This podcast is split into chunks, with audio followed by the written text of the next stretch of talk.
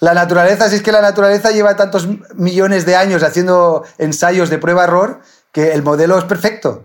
Entonces, eh, no, tenemos, no, no, hemos descubierto nada. La naturaleza viene haciéndolo durante millones de años. La en, la, en la naturaleza no hay desperdicios. La naturaleza lo aprovecha todo, todo, todo, todo, absolutamente todo. Soy Alfredo Sánchez y estás en el podcast de Escuela Humanidad Sostenible. Te acercamos a personas, empresas y proyectos que tratan de actuar de una forma más humana y respetuosa con el medio ambiente. Nuestra misión es ayudar a emprendedores y organismos a conseguir un cambio social y medioambiental generador de salud y bienestar. Para ello, organizamos formaciones y cursos y ofrecemos mentorías. Puedes encontrarnos en humanidadsostenible.com, Facebook, Twitter e Instagram. Hoy hablamos con David Verdiel, doctor en biología con experiencia en diversos campos relacionados con el estudio de la biodiversidad acuática. David actualmente está sacando adelante, junto con su socio Mariano Vidal, Cico Innova, una empresa de espirulina en Murcia, al sureste de España.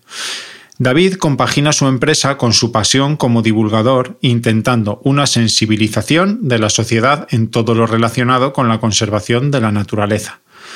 Con él hablamos de cómo producen espirulina, de los beneficios de la misma y de la necesidad de desarrollar conciencia sobre la procedencia de lo que comemos.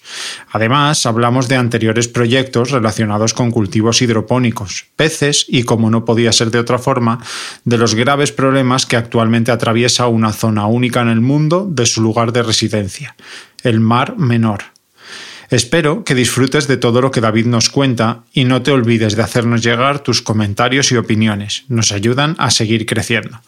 Te dejo con el gran David. Hola David, bienvenido al podcast. Gracias, buenas tardes Alfredo. Bueno, pues hoy estamos aquí con una persona peculiar que siempre ha estado enfangado en el agua, creo, ¿no? En los ecosistemas acuáticos y antes de meternos en lo que estás haciendo ahora, que es un proyecto muy interesante, me gustaría preguntarte un poco por tu trayectoria, ¿no? Porque creo que siempre has estado ligado un poco a la ecología, a los medios marinos. Cuéntame un poquillo. Sí, bueno, yo, yo estudié biología en, aquí en la Universidad de Murcia. Eh, estudié biología, luego hice mm, el doctorado Uh, y, bueno, siempre mi interés, desde, desde, antes incluso de cursar la carrera, siempre ha sido, siempre me han atraído los, los ecosistemas acuáticos, sobre todo los ríos, las charcas, el mar también. Lo que pasa es que yo soy, como dicen en mi pueblo, soy más de secano, ¿no? Y me gustan más, sobre todo los ríos. Los ríos siempre me han atraído, me han llamado la atención, quizá también porque yo vivía, o, bueno, sí, vivía, porque ahora ya vivo, ya soy urbanita aquí en Murcia, pero cuando vivía con mis padres, pues vivíamos en el campo. Vivíamos en el campo, en, en Villarreal, en la provincia de Castellón, y allí tenemos el río Mijares, que el río Mijares, pues, es un río bastante bien conservado en su tramo final, digamos que se ha librado un poco de... porque también tiene una particularidad, que es que baja, eh, eh, es un cañón, el río baja encañonado prácticamente hasta cerca de su desembocadura. Y bueno, pues como vivía justo al lado, pues mm, no mis, mis ratos libres, los fines de semana, los veranos, pues David era ir al río, ir al río a pescar, a ver eh, animales, a corretear con la bicicleta para arriba y para abajo. Y pues bueno, pues aparte del río también alrededor de, de mi casa, de casa de mis padres, pues eran todo huertos de naranjos, con las acequias, las balsas de riego, donde había renacuajos, ranas, un montón de, de, vida. Y eso es lo que, pues bueno, pues lo que digamos a mí me, me dirigió luego a la hora de estudiar, pues hacia, hacia los ecosistemas acuáticos. Y, y bueno, eh, hice incluso el doctorado, eh, mi tesis doctoral es sobre los peces de, del Mar Menor, sobre las zonas litorales de la laguna, de costera de, que, es, una, es, una joya eh, a nivel de, biodiversidad y de, paisaje también. Y bueno, pues eh, esas fueron mi, ¿no? Eh, mi, etapa en la, en la, universidad fue pues estudiar eh, biología, luego entré la, como alumno interno en, en, el departamento de zoología, allí empecé a trabajar también como becario, eh, pues haciendo proyectos para la administración de estudios de, sobre la fauna piscícola del río Segura, del Mar Menor, eh, haciendo un atlas de peces de, de, aquí de Murcia, un atlas de anfibios, haciendo también, eh, tra trabajando en, proyectos más aplicados, por ejemplo, pues para hacer eh, el seguimiento de la calidad del agua utilizando los peces como bioindicadores. En fin, una, gran variedad de, proyectos y de, investigaciones vinculadas siempre al, al medio acuático. Qué interesante, qué de cosas y además vives en una zona muy peculiar y que últimamente está muy de actualidad eh, si hablamos de ecosistemas acuáticos. Ya hablamos de Murcia en uno de nuestros primeros podcasts que entrevistamos a Dictinio, que es un arquitecto de allí de Murcia. Eh, para la gente que nos escucha por América Latina, que tenemos por allí seguidores, Murcia pues está en el, en el sureste de España, es una zona muy cálida, de, de muy buen clima, con mar. Tiene un río que es el río Segura, que yo recuerdo cuando era pequeño que pasaba por Murcia y era todo espuma y contaminación y creo que se ha hecho un buen trabajo como se está haciendo en muchas ciudades, aunque seguramente me dirás que falta muchísimo por hacer, de intentar renaturalizar un poco y recuperar un poco lo que es el cauce del río al paso por la ciudad.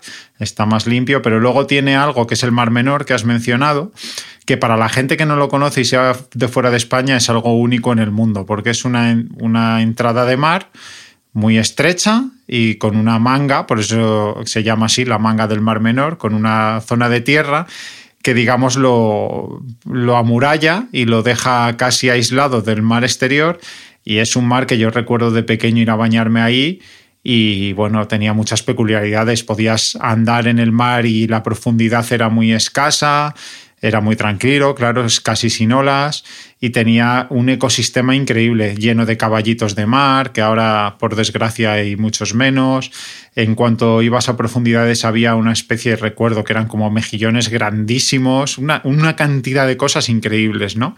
Y antes de meternos en el proyecto, ya que lo has mencionado, sí me gustaría conocer tu opinión, porque en ese mar lo que ha pasado en los últimos tiempos es que... Eh, debido a la zona muy agrícola y a poca sostenibilidad, que nos puedes contar seguramente un poco mejor, ha proliferado una gran cantidad de algas que hacen que el oxígeno se agote y las especies eh, desaparezcan. Y es un mar que está en grave peligro de colapso si no ha colapsado ya, no lo sé, y es una verdadera lástima. Y lo que a mí más me preocupa es ver cómo, siendo conscientes desde hace años y habiendo un montón de protestas y muchísima gente interesada en que se arregle, no se consigue arreglar, no sé si por los intereses o cómo vives tú eso desde tu perspectiva, debe ser horrible verlo, ¿no? Bueno, desde mi perspectiva lo, he pasado muy mal personalmente. Y, eh, como os he comentado, yo, yo hice la tesis doctoral sobre los peces de la laguna. Estuvimos, mis compañeros y yo, durante tres años seguidos muestreando toda la, toda la laguna y las zonas litorales.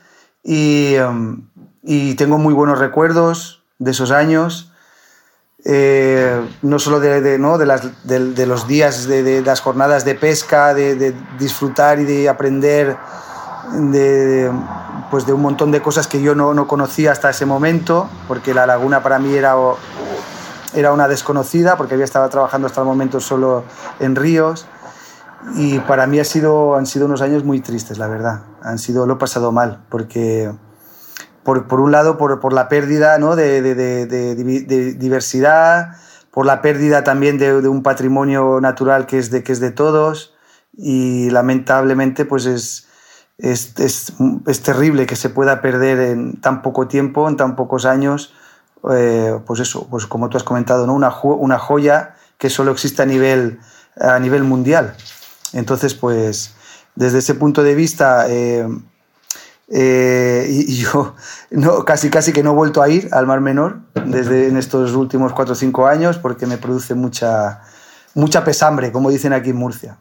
Entonces, pues bueno, eh, de lo que se trata ahora es de intentar revertir el proceso de eutrofización, que es un proceso que, que no, se, no, se ha inventado aquí en Murcia, es un proceso que se da a lo largo y ancho de la geografía terrestre y, la explicación, tiene una explicación científica muy, muy eh, bien estudiada. Eh, aquí en el Mar Menor posiblemente sea uno de los ecosistemas también más estudiados a nivel científico de toda Europa. Eh, y se saben las causas y, lamentablemente, y el origen de, la, de, esta, de esta eutrofización, que, que, que, como tú has señalado es la agricultura intensiva que se desarrolla alrededor de, de la laguna y que en estos, última, en estos últimos 20 años pues ha sido también, eh, pues eso, ha ido intensificándose, se han empleado de forma ilegal hectáreas de cultivo, se han transformado ¿no? suelos que eran de secano a regadío, se han estado desalabrando aguas subterráneas y vertiendo las almueras a, los cauces que luego vertían al Mar Menor.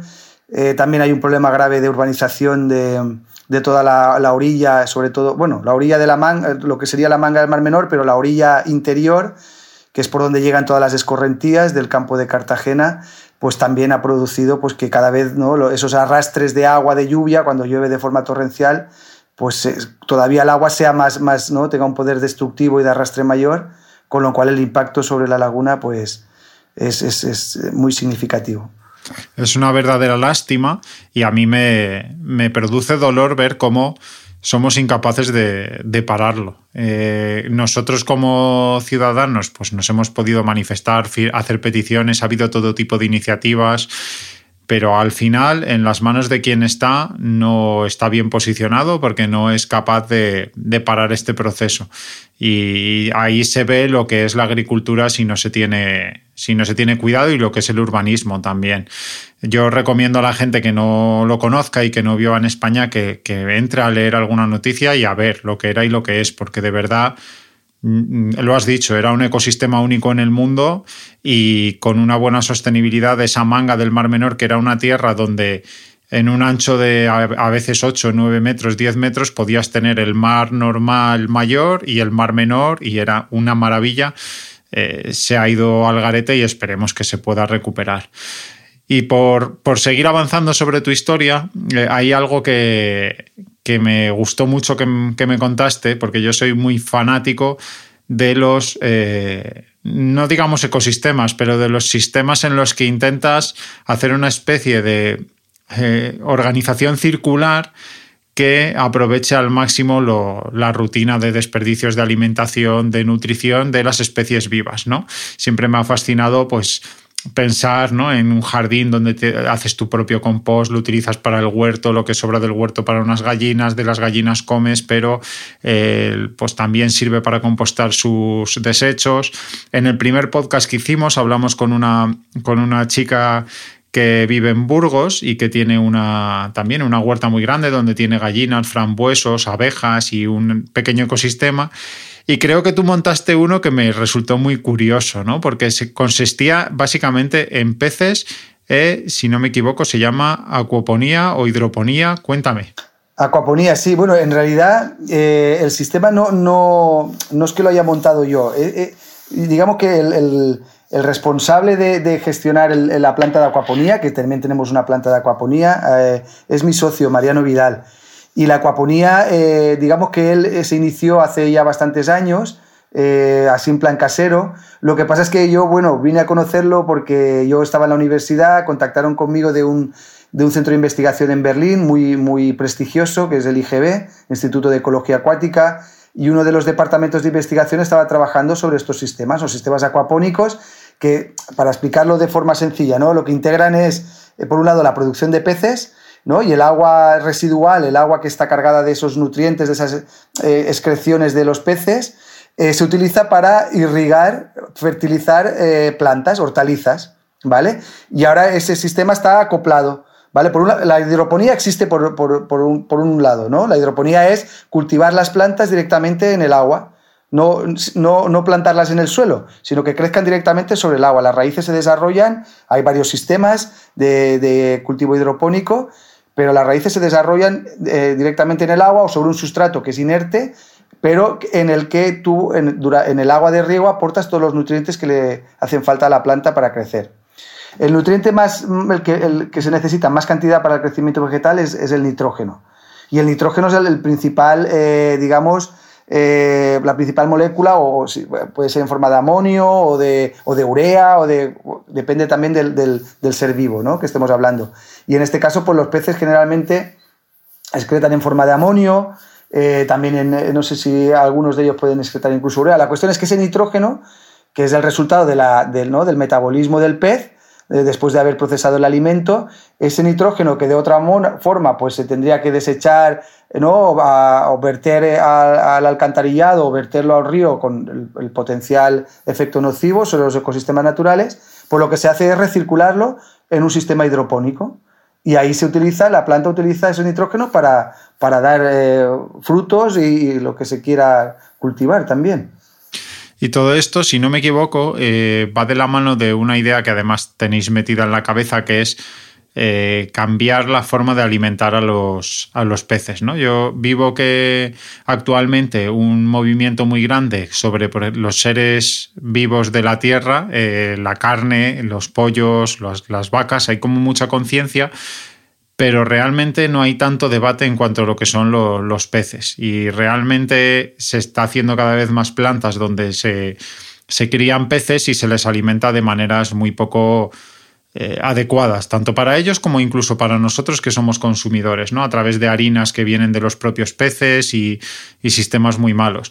Y creo que ahí tenéis una inquietud de eh, mejorar el cómo comían los peces, que luego ha dado lugar a mucho más, ¿no? Efectivamente.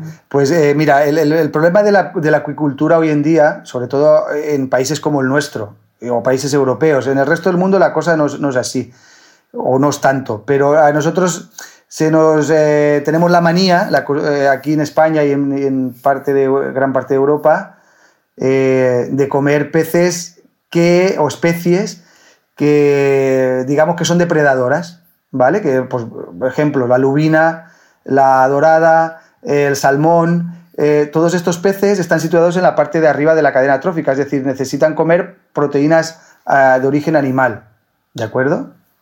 Entonces, porque, es que su, propio metabolismo es así. Eh, son especies que están adaptadas a comer otros peces, otros animales. Pero eh, existen muchas otras especies de peces que son omnívoras, que comen de todo. Y en este caso, eh, por ejemplo, son muy útiles para la acuaponía. Por, ejemplo, nosotros cultivamos una especie que se llama tilapia, que es una especie pues, que, en nuestro caso procede de, de África Em, que esta especie se alimenta de, todo, es omnívora, le podemos dar de comer pues, eh, vegetales, eh, eh, restos de, alimentos. Eso en los países, por ejemplo, de origen se hace así. En algunos sitios no tienen estanques de tilapias a los que se les da de comer los restos de, las comidas, de las frutas, el trocea, ¿vale? entonces aquí lo que nosotros quisimos es una vez teníamos la planta de acuaponía, una vez finalizó el proyecto, es decir, bueno, pues podemos todavía ser más sostenibles, es decir, podemos evitar tener que utilizar piensos que están elaborados con harinas de pescado y, con aceite de pescado. Y la respuesta es sí. La respuesta es que eh, especies como la tilapia, que hay otras tantas cientos de especies como, como ella, ¿no? que son omnívoras, pueden alimentarse a base de piensos elaborados con, pues con eh, no sé, con cereales, eh, con eh, restos de, mm, frutas, de, verduras. Es verdad que siempre va bien añadir una cantidad mínima de, proteína animal, pero en este caso, por ejemplo, nosotros el pienso que desarrollamos, la proteína animal venía de los desechos de, matadero. Por ejemplo, la sangre que se desecha, que si se vierte también pues, genera un montón de problemas eh, digamos, eh, eh, medioambientales, pues se puede reutilizar para dar de, comer a, estos peces. Pero bueno, eso se añade en pequeña proporción. La idea era que este pienso lo pudiéramos elaborar incluso nosotros mismos, o sea, que la materia prima viniera de nuestras propias instalaciones. Entonces, por un lado, decidimos cultivar en el, en el invernadero de cultivo hidropónico, cultivamos quinoa, porque valoramos que es una, es un, es una planta que tiene, eh, digamos que la, semilla tiene muchas propiedades, ¿no? Mucho, es mucho, muy energética. Y luego, por otro lado, quisimos incluir la espirulina. Y aquí es donde empieza, ¿no? Es donde eh, empezaría la siguiente etapa de, de, mi carrera, que es que, bueno, pues una vez terminado este proyecto también, en el que se elaboraron, se elaboró una fórmula para un pienso que estaba elaborado, hecho, pues eso, utilizando la espirulina deshidratada como ingrediente, la quinoa y otros ingredientes también para completar esa formulación, para optimizar el crecimiento del pez, pues a partir de ahí eh, dijimos, bueno, pues esta, esta, esta, este conocimiento, este know-how que tenemos en el cultivo de, la espirulina, hay que también sacarle, sacarle partido.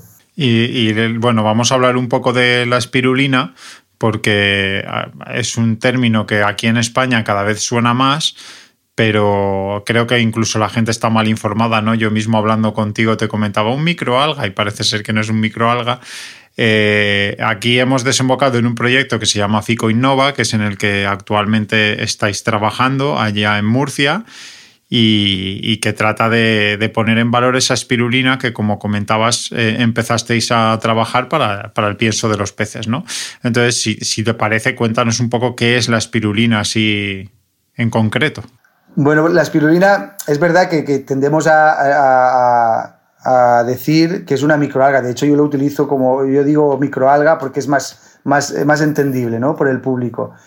En realidad, no, eh, la espirulina es una bacteria, es una cianobacteria, ¿de acuerdo? Es, un organismo procariota eh, que carece de, núcleo celular eh, y, se diferencia con respecto a las microalgas, ¿no? que las algas en realidad son, eh, son eucariotas, y ya tienen un núcleo, o sea, son organismos más, digamos, más evolucionados, ¿de acuerdo?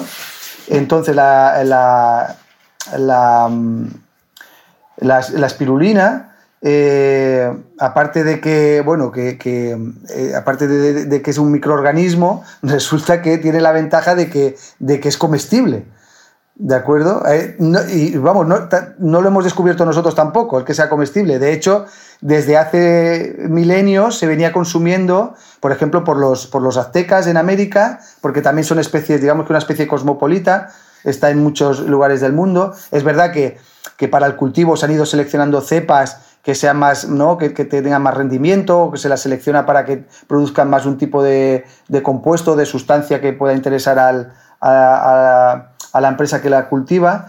Pero, por ejemplo, ya te digo, se, cosechaba de forma natural en lagos eh, en México y también en África, en el lago Chad. En las orillas del lago Chad se recogía la espirulina de forma, crece de forma natural y los, y los indígenas, los nativos de la zona, la recogían, la filtraban las, la, secaban en la orilla y hacían como una especie de tabletas que luego mezclaban con la comida para ¿no? aportar eh, esa, esa, cantidad de proteínas extra a, las escasas, ¿no? a los escasos alimentos que podían tener en la zona. Y luego incluso se llegaba a comerciar con ella, con otras, ¿no? con otras poblaciones indígenas eh, vecinas.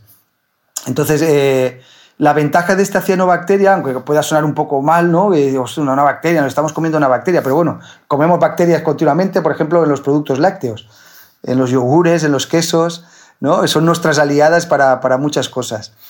Entonces, en, este, en, esta, en esta especie, pues tenemos la fortuna, la naturaleza nos ha brindado ¿no? una, otra vez, de nuevo, la posibilidad de, cultivar... Eh, una, especie, un microorganismo que tiene pues un abanico enorme de, eh, posibilidades en cuanto a, que bueno, pues es una fuente muy importante de proteínas, pero también de antioxidantes, incluso de sustancias antiinflamatorias naturales, de minerales, de aminoácidos esenciales, eh, etcétera, etcétera.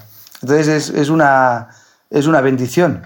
Y ahí la sociedad siempre saca un término que además, si, si, alguien busca al respecto, encontrará información también a favor y en contra, pero sobre todo del término superalimento, que se utiliza mucho hoy en día para alimentos así como muy potentes, digamos, que, que dan muchos beneficios. Así que, bueno, eh, hay gente que considera la espirulina un superalimento y otros pues te dicen que no, que no es un superalimento. Lo que, lo que sí es verdad es que tiene unas características que, que sí que son beneficiosas, ¿no? Y, dan, mucha, dan muchos beneficios al ser consumidas. Al ser consumidas no de cualquier forma y no de cualquier procedencia, que luego hablaremos un poquito de ello. Pero ahora sí que me interesaría eh, hablar. Eh, en la trayectoria de Fico Innova hemos visto que bueno, empezasteis con una, cierta forma de cultivos, había peces y luego pues de, de, eso que habíais montado surge la posibilidad de seguir con la espirulina. ¿no?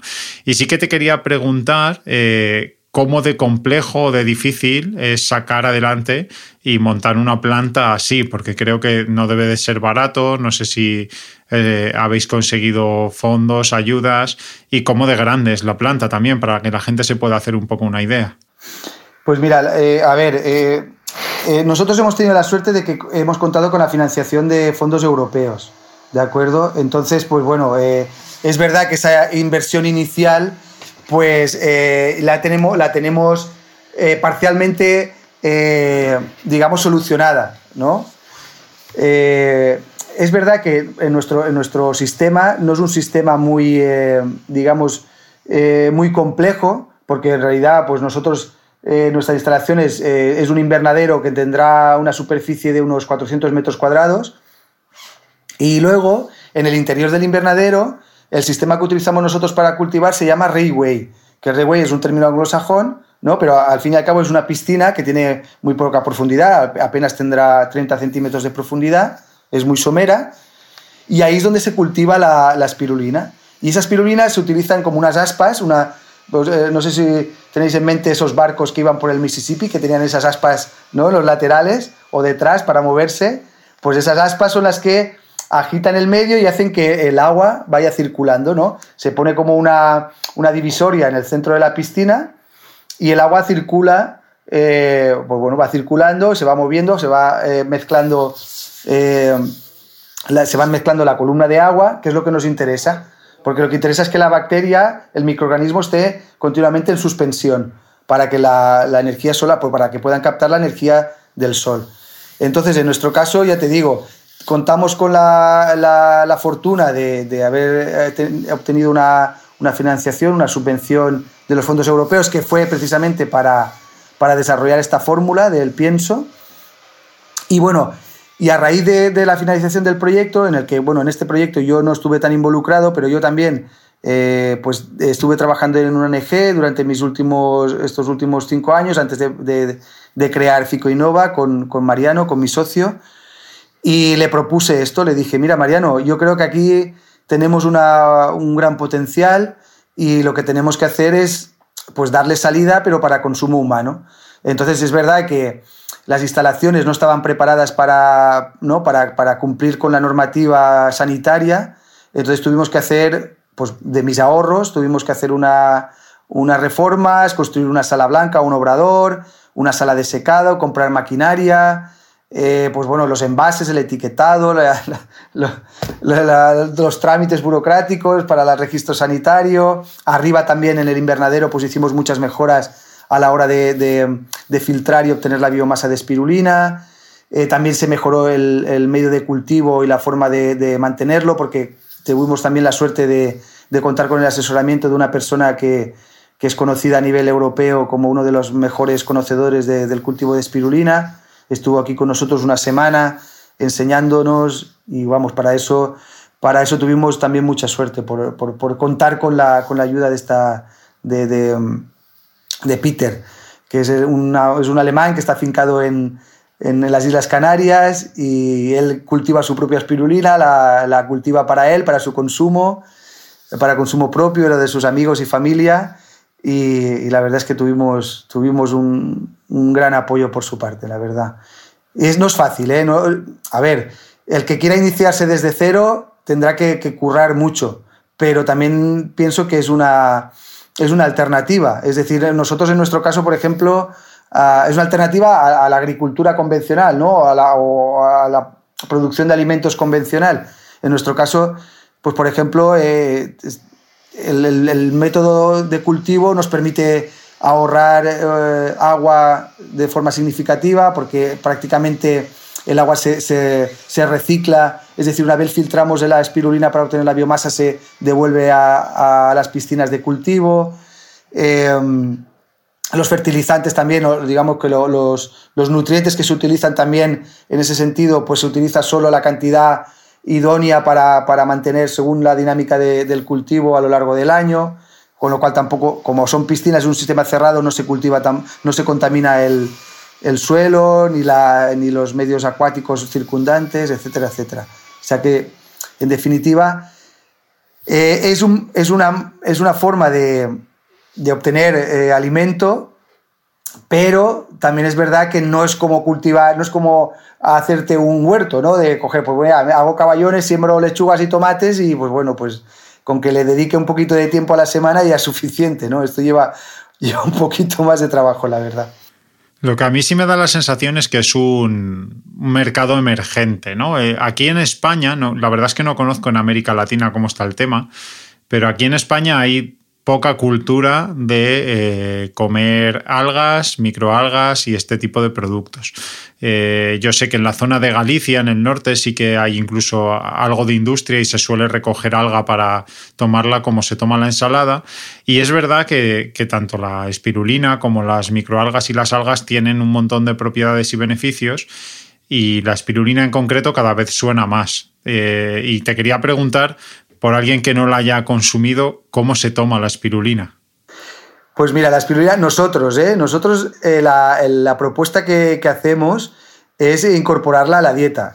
A ver, lo que hablábamos antes de los superalimentos, yo estoy de acuerdo con que los superalimentos no existen, es decir, eh, de lo que se trata es tener una dieta variada ¿no? y, rica en, distintos tipos de alimentos, tanto verduras como frutas, como pescado, carne, y si se puede incorporar eh, la espirulina, que aporta también eh, muchos nutrientes, eh, estoy hablando de personas que tengan una dieta, digamos, variada. Luego también existen personas que son, por ejemplo, personas que son veganas, que un alimento como la espirulina es, para ellos es, una bendición, porque le aporta un montón de proteínas, de, de ácidos grasos esenciales, que de otra forma pues son difíciles de obtener a través de la dieta.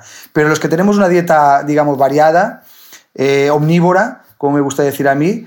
Eh, lo bueno que, que, tiene la espirulina es que, la, por lo menos, la forma en la que hacemos nosotros, que son, es un formato de escamas o de fideos, digamos, que, eh, las escamas como una especie de salmaldo, que tú la puedes utilizar para condimentar o para incorporarla en cualquier plato.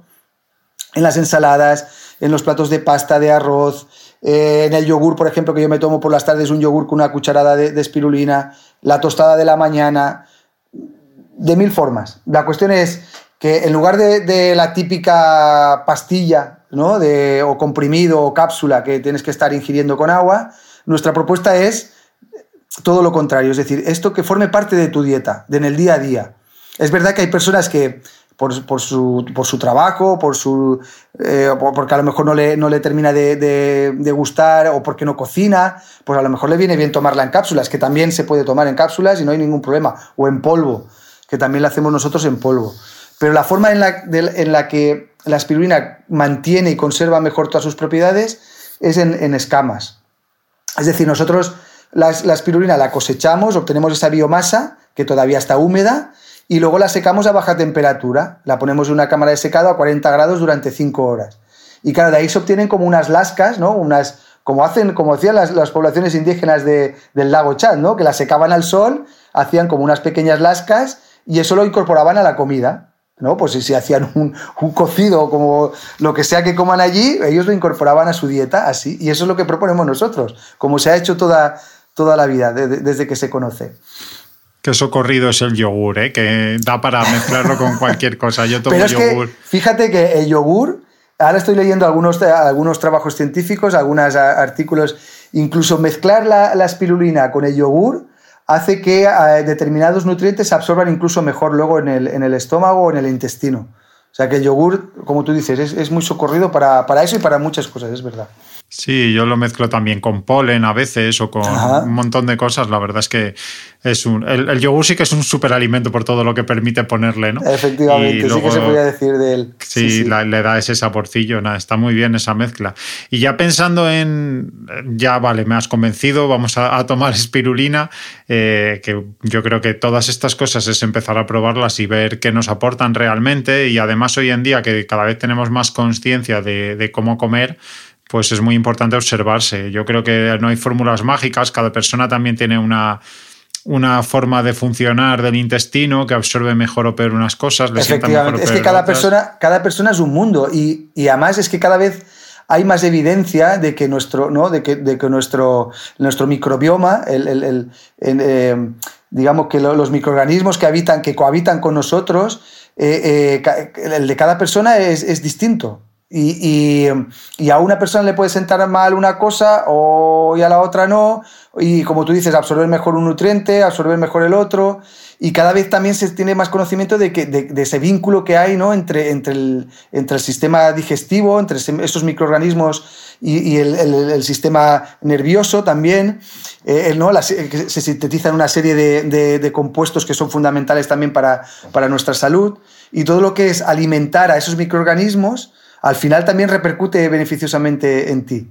¿no? De lo que se trata es de alimentar a, esos, a, esa, a esa población bacteriana que, tienes que tenemos en los intestinos para que a su vez ellos nos surtan de, un montón de, moléculas y de, compuestos que, van a, favor de nuestra, de nuestra salud y bienestar. Yo he leído muchas cosas también al respecto y me parece un mundo fascinante y y realmente de cómo incluso recuperarlo. Cada vez se va conociendo más, de, ya hablan de, todo el sistema nervioso que hay a lo largo de, todo ese aparato y también de incluso personas que lo tienen disminuido o bueno, pues es muy típico, por ejemplo, gente que ha pasado un cáncer y que con el tratamiento tan agresivo pierde mucha funcionalidad, como incluso hay tratamientos de, meter heces humanas de alguien que esté muy sano para recrear. De inocular, de inocular otra vez a través de heces, inocular de nuevo la flora bacteriana para que recupere esa flora, sí, sí.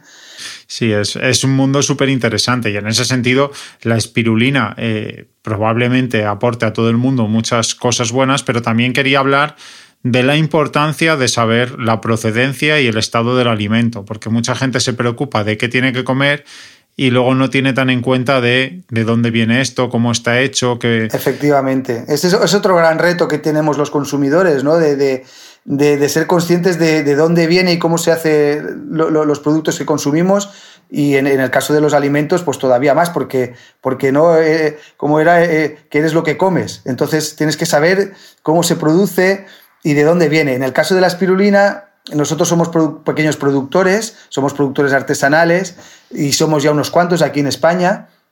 Pero desgraciadamente la mayor parte de la espirulina que se consume viene de China y de India y viene en formato de, pues eso, de comprimidos, de cápsulas o en polvo, pero al fin y al cabo es una espirulina de muy mala calidad. Es, es, es, que, por otro lado, en cuanto a la sostenibilidad, ¿no? Dices, bueno, eh, es que viene, es que estamos trayendo espirulina de, de, países que están a miles de kilómetros de distancia. O sea, la, la huella de carbono que tiene eh, traer esa espirulina hasta acá, luego dices, bueno, sí, el cultivo es, es una bendición, pero, pero es que estás trayéndola de, de ¿no? impactando en el, ¿no? o favoreciendo el cambio climático eh, transportando estas mercancías desde países tan lejanos. Y luego, bueno, luego también eh, la forma en la que la producen en estos países es una, es, un, es una producción industrial, se produce en grandes cantidades y la producción, digamos, la forma de elaborarla, que por eso solo se, se puede consumir en polvo, porque digamos que ellos para, para generar o para producir grandes volúmenes de espirulina, lo que hacen es el, el medio de cultivo donde crece la espirulina, se pulveriza en un horno ese se llama, la técnica se llama spray drying. Se pulveriza a 180 grados y claro, a 180 grados el agua se evapora de golpe y ese polvo que queda en suspensión va cayendo y es el que se recoge. Pero claro, a 180 grados, pues muchas de las propiedades, ¿no? Pues eh, moléculas que pueden tener propiedades antioxidantes, vitaminas, eh, aminoácidos, pues se degradan. Entonces la calidad es muchísimo más baja. Por ejemplo, nosotros aquí el estándar que tenemos de calidad es determinar la concentración de ficocianina, que es un pigmento que también se conoce como espirulina azul. En el mercado, en Google, si pones espirulina azul, es ficocianina, pura, purificada. Y la ficocianina es uno de los pigmentos que tiene la, la espirulina para captar la energía solar. Nosotros lo que hacemos en el invernadero es oscurecerlo un poquito, lo tapamos, para que sintetice más ficocianina. Y esta molécula se ha visto que tiene propiedades antioxidantes y sobre todo antiinflamatorias. Es un antiinflamatorio natural.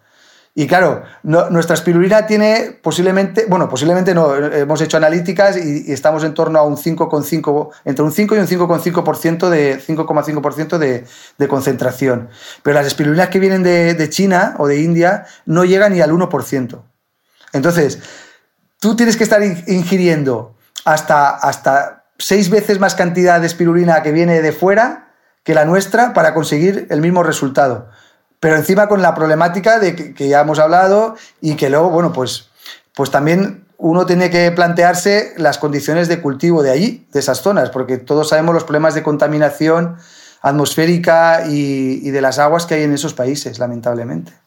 Eso justo iba, iba a preguntarte y a decir, ¿no? Que a veces teniendo en cuenta que es un cultivo que se produce en tierra, en agua o en. depende del cultivo que sea, eh, es muy importante controlar cómo es ese entorno, porque al final el, la cianobacteria o el ser vivo que crece pues eh, adquiere cosas del entorno, ¿no? Y en el caso vuestro, si no me equivoco, el agua pues es un agua filtrada y es un agua de calidad. Y creo además incluso que en el proceso, si no me equivoco, el agua es filtrada y es reutilizada y, esto, que ecológicamente es muy positivo porque no estás tirando agua, os produce algún, alguna dificultad porque el agua filtrada eh, tiene algunas sustancias químicas que inhiben el crecimiento ¿no? de la propia cianobacteria. Sí, bueno, nosotros, mira, el agua, eh, el, agua que utilizamos es agua de riego, es agua dulce, y, la filtramos, tenemos un embalse de aquí de un millón de litros y ese, ese agua, una, antes de mandarla a las piscinas de cultivo, se filtra y se desinfecta con ultravioleta y se guarda en un, en un depósito que tenemos subterráneo, ¿vale? Y ese es el agua que se utiliza para, para el cultivo. Entonces, eh, el cultivo, como te comentaba, eh, cuando se cosecha la espirulina, se, eh, digamos que se, se bombea el agua del cultivo, se bombea una mesa de filtrado que hace el vacío y va extrayendo el agua, y ese agua vuelve de nuevo a las piscinas, ¿de acuerdo? Porque ese agua no es solo agua, es también nutrientes que la espirulina vuelve a utilizar para, crecer. Pero claro, la bacteria en el proceso de crecimiento y de desarrollo a lo largo de todo un año, también excreta una serie de, sustancias que son muy interesantes también para, para, el tema de la alimentación y con propiedades antioxidantes y antiinflamatorias, antimicrobianas. Esas sustancias, claro, como las libera al medio, se van a, como, y nosotros el medio lo vamos reciclando todo, durante todo el año, pues claro, llega un momento que se concentran mucho. Y llega un momento en que, en que pues digamos que repercute porque al final, digamos que son, eh, se, les llama exopolisacáridos, son moléculas que son complejas, que son eh, eh, formadas por glucosa, por, por fructosa, diferentes monosacáridos, proteínas, y claro, todo esto al final, la luz, eh, digamos, que, eh, eh, digamos que inhibe el crecimiento de las bacterias porque, porque hacen sombra a las células. Pero bueno, lo interesante es que estos productos también tienen muchísimo interés. De hecho, nosotros ahora mismo estamos, nos hemos presentado una convocatoria del Ministerio de Transición Ecológica. hemos creado, formado un consorcio con la Universidad de Murcia, el Instituto de Investigación Biomédica de, la Universidad de Miguel Hernández y un centro tecnológico de aquí de Elda, del, calzado, porque tenemos interés precisamente en aislar y en extraer esos exopolisacáridos porque tienen un montón de, aplicaciones, pero vamos, de todo tipo. Por ejemplo, también eh, se pueden utilizar como, como inhibidores del crecimiento, por ejemplo, para, para microorganismos, por ejemplo, para proteger semillas eh, de cultivos para impedir que, crezcan hongos. Eh, se puede utilizar para incorporarla en la dieta en los piensos de peces para estimular el sistema, el sistema inmunitario. En fin, eh, un montón de aplicaciones que, esperemos concedan el proyecto y podamos, y podamos constatar que efectivamente es así. Y volvemos al principio cuando te decía que yo soy admirador o fanático de los sistemas más circulares, ¿no? Que intentan aprovechar al máximo todo lo que es el, el, entorno, porque al fin y al cabo el ser humano ha hecho un proceso de aislamiento de todas las especies para intentar cultivar una sola cosa y últimamente sí que se empieza a ver el retomar esos espacios donde las especies que coexisten, que además generan muy buenas sincronías entre ellas, se ayudan y se siembran juntas y se empieza a entender que, que tiene muchos beneficios de protección, de cómo pues, unas especies producen, una, como has dicho, unas sustancias que aprovechan otras especies. Efectivamente. Eh, unas dan sombra que otras reciben. Bueno, hay todo este tipo de mundo, ¿no? Que ahí está la permacultura, que es un sistema de maravilloso que, intenta aprovechar bueno, eh, la inteligencia de lo que es la naturaleza. La naturaleza, si es que la naturaleza lleva tantos millones de años haciendo ensayos de prueba-error que el modelo es perfecto. Entonces, eh, no, tenemos, no, no, hemos descubierto nada. La naturaleza viene haciéndolo durante millones de años. La en, la, naturaleza no hay desperdicios. La naturaleza lo aprovecha todo, todo, todo, todo, absolutamente todo. Y, eso es lo que hacia donde tenemos que ir, ¿no? Hacia la bioeconomía o economía circular, que ahora se utilizan estos términos, pero es que nosotros no, no, no hemos inventado nada. Eso ya la naturaleza lo lleva haciendo miles, millones de años. Y por eso estamos aquí hoy en día, ¿no? Porque, porque funciona. Entonces tenemos que intentar intentar o, bien eh, de forma voluntaria o a la fuerza si no lo hacemos de forma voluntaria, porque no nos queda otra, no nos queda otra que ir por ahí. Pues ojalá os dejen avanzar en esa línea porque es muy interesante. El reaprovechamiento y la utilización, yo personalmente me tiro de, los pelos pensando, me acuerdo que soy profesor y fui con mis, con mis alumnos y alumnas a una planta de un vertedero donde te enseñaban pues cómo trataban lo que llegaba y yo decía, madre mía, la cantidad de cosas que hay que procesar aquí que es la cosa más ineficiente del mundo, que podrían estar tranquilamente pues, en, en las viviendas, eh, yo tengo, tengo un primo que le gustan estas cosas y tiene lombrices y echa sus propias eh, restos orgánicos y las lombrices producen abono que distribuyen los, entre los vecinos y que es una cosa que puedes tener en la cocina porque ni huele, pero todo este tipo de cosas, ¿no? Yo creo que, ahí hay muchísimo que avanzar porque al final es como que delegamos ese proceso de eh, reutilización, de reorganización de los desechos en, los organismos oficiales y que lo haga ya lo hará la alcaldía, ya lo hará el gobierno, ya lo hará tal, pero nosotros podemos hacer muchísimas cosas como individuos y, y, estás demostrando también que como pequeñas empresas que se interesan y que además pueden obtener riqueza de estas cosas. Es que efectivamente la espirulina es una cosa que, que ha surgido como idea de algo anterior que era alimentar de una forma más consciente a los peces. Y de ahí te estás hablando ahora de utilizar otro tipo de sustancias que se producen. O sea que yo personalmente os doy la enhorabuena y me encanta escucharlo porque me gusta mucho este tipo, este tipo de ideas. Ojalá, ojalá, ojalá cunda, ojalá eh, fructifique y haya muchos más como nosotros, de verdad.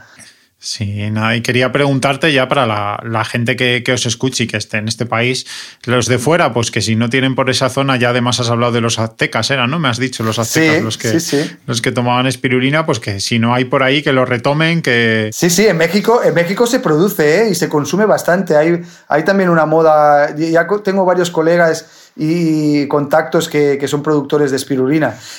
Eh, no sé si son productores, eh, la mayor parte siguen siendo productores industriales pero bueno, por las circunstancias de, cada, de cada país, de cada zona también. Aquí en Europa es que, claro, las condiciones eh, para cultivar eh, climáticas, digamos que España, la península ibérica o la mitad sur de la península ibérica es una zona privilegiada. El resto de Europa es que como los inviernos son tan largos y fríos, pero en, climas como tropicales como en México, vamos, durante todo el año pueden estar cultivando, cosechando espirulina prácticamente. Nosotros aquí tenemos eh, un par de meses de parón, eh, sería enero y febrero, que son los más fríos, pero el resto del año podemos cosechar, ir cosechando. Que bueno, que de todas maneras también hace falta parar, ¿no? Porque si no, al final el trabajo es tanto durante el resto del año que necesitas un poquito de, descanso. Totalmente. Y por, curiosidad, ¿es un. ¿le sacáis bastante rendimiento a esto? ¿Qué, producción tenéis? Mira, nosotros tenemos las, dos piscinas que tenemos, que serán unos. A ver, las piscinas hacen. son 30 metros de largo por 6 de ancho, o sea, 180 metros cada una, que serán, pues eso, unos 350 metros cuadrados, más o menos, ¿no? De superficie. Pues en 350 metros cuadrados todavía no, no lo hemos conseguido, porque este año pasado también ha sido un poco errático en cuanto a la producción, pero estimamos que podemos estar en torno a los 450 kilos de espirulina deshidratada al año. Al año. Al año. Entonces, eh, claro, esos 450 kilos se pueden eh, cosechar si estás eh, sacando, pues por ejemplo, desde mayo hasta octubre, pues prácticamente todos los días cosechando. Lo que pasa es que eso eh, es difícil, porque ahora mismo estoy yo solo, porque mi socio también está ahora con otro proyecto de acuaponía, precisamente, otro proyecto europeo, y, claro, yo llega un momento en que, no, como dicen aquí, no me da la vida, porque tengo que estar a todo, tengo que estar a mantener el cultivo, cosechar, deshidratar, eh, las gestiones, la contabilidad, el marketing. Eh, y cualquier otra cosa que pueda surgir. Estás, siendo una persona circular tú mismo. ¿no? sí, chico, chico para todo, multitarea. Y entonces, claro, muchas veces no. Y claro, por ejemplo, la limpieza también es fundamental. El obrador hay que limpiarlo, las bandejas hay que limpiarlas, desinfectarlas. Y ello, eso lleva su tiempo, la verdad.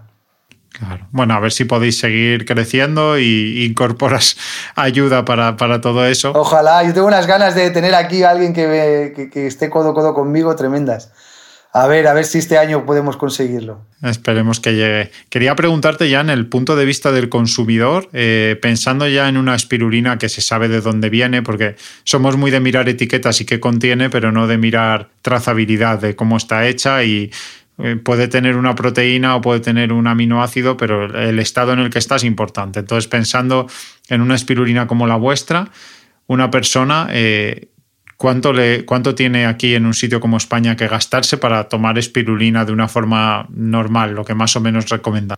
Pues mira, yo el, ejemplo que doy es muy fácil. Nosotros, por ejemplo, eh, que, hacemos, eh, vendemos nuestra espirulina a través de la web de Ficoinova, tenemos una plataforma de e-commerce y se puede, pues haces la compra online, ¿no? Y vendemos un, el, tarro que vendemos, por ejemplo, es un tarro como este, de hojalata, que también eh, queríamos que fuera reutilizable, porque este tarro eh, no es de plástico, es, de hojalata de toda la vida, como se han hecho. Es parecido a los de, a los de café antiguos o té antiguos, pero circular, sí. Y una vez, una vez consumes la espirulina, que está aquí dentro, pues tú eh, eh, puedes utilizarlo para lo que quieras, para guardar clavos o para guardar garbanzos o arroz o lo que quieras. Entonces, este bote, que son 150 gramos de espirulina, vale 27 euros. ¿De acuerdo? Pero con este tarro de 150 gramos tienes para consumir espirulina durante un mes. Entonces, te sale, no llega ni a un euro al día. O sea, te cuesta más un café que tomarte espirulina, que además esto, esto es, eh, es beneficioso para la salud. Es decir, que, que, por un euro al día puedes tener los beneficios de una, ¿no? de una, de una cianobacteria, de un alimento tan, tan completo. No, no es, yo no lo veo caro. O sea, yo, a ver, yo porque tengo esa filosofía, yo para la comida soy muy exigente. Para la comida, para la bebida. Es verdad que, a ver, no todo el mundo se lo puede permitir, es verdad. Pero es que es, un euro al día. Es verdad que al principio dices, ostras, es, una, es, un tema cultural, ¿no? El de la comida y poco a poco vamos cambiando, pero todavía hay mucha gente que mira únicamente los euros que paga por el envase y no piensa más allá de lo que va a pagar indirectamente, tanto en su cuerpo como en la forma de producir los alimentos. ¿no? Y es verdad que creo que en este país y en la mayoría de los países sale muy caro hacer las cosas mal, sale muy barato, perdón, hacer las cosas mal y debería haber algún sistema que no lo permitiese de una manera tan sencilla, ¿no? Porque al final una empresa o una producción no sostenible o perjudicial eh, abarata costes y saca producto a menor coste y lo que no paga la empresa lo acabamos pagando todos, en sanidad, en medio ambiente, y eso debería estar mucho más eh, regulado, porque también es verdad que lo que acaba pasando es que eh, es más caro al bolsillo comer de una forma sostenible y sana y las personas no todas se pueden permitir eso, eso se ve muy claramente en Estados Unidos, que yo aluciné cuando fui ahí, que me acuerdo que dije, voy a comer sano, fui al supermercado, me compré para hacer una ensalada 30 dólares, digo, en el supermercado. Digo, bueno, pues nada, tendré que ir al McDonald's, era estudiante en esos tiempos, ¿no? Y, es claramente el sistema que más potencia el que comer, el que hacer las cosas mal no salga caro, ¿no? Pero en realidad nos sale caro. O sea, si tú estás comiendo barato, lo vas a pagar en, tu salud y en, un medio ambiente mucho peor. ¿no? Entonces yo creo que culturalmente sí que están empezando a cambiar las cosas y eso va a producir la catalización de innovación en el sector de producción de alimentos. Y al final es una demanda del mercado y hay que hacer las cosas bien. Y todavía se ve mucho eh, greenwashing y cosas de estas y etiquetado un poco raro. Y la seguirá viendo, claro. Por ejemplo, nosotros en el caso de la espirulina nos pasa eso. ¿eh? La espirulina que viene de China y de India importada lleva el sello de ecológico de la Unión Europea. Cuidadito, ¿eh? O sea que un producto que viene de China y de India, que dicen, allí dicen que lo hacen de forma orgánica, automáticamente Europa les reconoce, les pone el sello de agricultura ecológica de la Unión Europea. Ojito, ¿eh? Ojito. Y eso es un problema que nos hemos encontrado nosotros a la hora de, ir a los comercios. Nos preguntan, bueno, pero vuestra espirulina es ecológica digo, no, no es ecológica, no tiene el sello, pero es que no queremos hacerla ecológica porque el hecho de que tú estés produciendo en ecológico es eh, indicativo de que esa espirulina es, de, mala calidad. Porque el problema de hacerlo en ecológico es que tienes que añadir al medio de cultivo, que es un medio de cultivo acuoso, líquido, tienes que añadir una serie de extractos de estiércoles y de hidrolizados de, cualquier tipo ¿no? En lugar de poner una fuente de nitrógeno mineral, que es lo que hacemos nosotros, pues tiene que ser orgánica. Pero claro, tú imagínate añadir lo que tenemos aquí, ¿no? Que nos dan, eh, lo hemos estado investigando. Porque todo esto viene regulado por una normativa europea, ¿no? Del, sello ecológico. Y no es que tenéis que utilizar eh, un hidrolizado de, excrementos de no sé qué. Pero bueno, si es que esto tiene un, un montón de materia orgánica. Aparte del nitrógeno, lleva una cantidad exagerada de materia orgánica. Si tú añades esa materia orgánica al medio de cultivo, estás favoreciendo que proliferen otro tipo de, microorganismos que no es, la, que no es la, espirulina. Con lo cual la, calidad de la, de la espirulina es, es, mala. Pero bueno, pero como allí en China dicen que la hacen así, aquí les ponen el sello ecológico y está el mercado inundado de espirulina con sello ecológico. ¿Cómo te lo comes eso? ¿Cómo es posible? Hoy justo escuchaba en un podcast eh, a, una persona comentar eh, el problema que tenemos de falta de información, porque ya nos fijamos, además somos muy de palabras, ¿no? De titulares. Es, es bio. Es, bio, o es eco, o tenemos que llevar el certificado, pero es que los mismos comerciantes lo hacen. ¿no? Cuando tú le presentas, oye, pero que esto está hecho aquí, que está hecho a, 20 kilómetros de, tu tienda, que es local. No, es que si no tienes sello ecológico, que como esta tienda es de productos ecológicos, muchacho. Pero ¿qué, más qué, puede haber más ecológico que una cosa que esté hecha aquí al lado, que reutiliza el agua, que... Pues no. como no tiene sello ecológico, no. Pero bueno, yo creo que eso está cambiando un poco. Eso cambiará, eh, sí, porque, mm. porque es que no tiene sentido. Es decir, que, me, que tú tengas que, traigas espirulina de, China a miles de kilómetros con un sello de, agricultura ecológica, hombre, pero esto qué es? Sí, aunque fuese cierto, es que solo el hecho de transportarlo no. Es que es eso, el hecho de transportarlo, es que no tiene sentido. Mm, efectivamente. Pues nada, entonces animo a la gente a que, a que os siga por Fico Innova con dos Ns, eh, ¿no? Si no me equivoco. Sí, con Fico Innova pondré el, el, enlace en, la, en los créditos del, del podcast. Y, bueno, ya, la verdad es que es un mundo muy interesante y yo creo que, la clave de estas cosas es, es coger, probar y decir qué, siento que me está aportando. Sí, señor. Y, nada, aportar a una dieta saludable y eficiente. Y sobre todo, efectivamente, ha estado con la clave con tantas dietas conscientes que hay hoy en día, respetuosas con ciertos tipos de, de animales que nos alejan de nuestra condición omnívora, que no es una cosa, es biológico y no lo podemos evitar, y que entonces nos faltan nutrientes, así que en ese sentido eh, son, eh, son cosas que podemos aportar a la dieta, también mezclada en ensaladas, lo he visto yo, mezclada en ese tipo de cosas. Y, y si puede ser incluso no cocinada, ¿no? Porque también tenemos un, una manía de pasar todo por la olla a presión. Esto, esto la verdad es que la espirulina, el, formato que tenemos es, se, recomienda, recomendamos que se utilice sin cocinar. Por ejemplo, mi mujer hace bizcochos con espirulina. En la masa de, con la harina añade espirulina en polvo y hace también el bizcocho. Pero bueno, que lo normal es utilizarla en, como un condimento, como una... Pues si tienes que tomarte entre 3 y 5 gramos al día, que son dos cucharadas de estas eh, soperas, pues bueno, pues las puedes incluir en, como te comentaba, pues yo qué sé, pues si haces un plato, un risotto, pues le añades encima del risotto la ensalada, la ensalada en el yogur, con el tofu, con, con lo que quieras. Pues nada, David, os deseo muchísima suerte y que podáis seguir creciendo con esas ideas de, reaprovechamiento, que puedas incorporar a, una persona que te ayude en esas tareas. Sí, esperemos que sí. Y te agradezco muchísimo que hayas estado aquí, que hayas podido contarnos la experiencia de, una empresa que está empezando en un sector que todavía es un poco pionero en España, aunque cada vez suena más. Seguro, seguro que irá más. Es, es, una, es, un, es cuestión de tiempo, pero irá más seguro. Muchas gracias a ti, Alfredo. Eh, me ha gustado mucho la entrevista. Recuerda que estás en el podcast de Escuela Humanidad Sostenible. Espero que te haya gustado esta entrevista. Si es así, compártela y ayúdanos a llegar a más gente.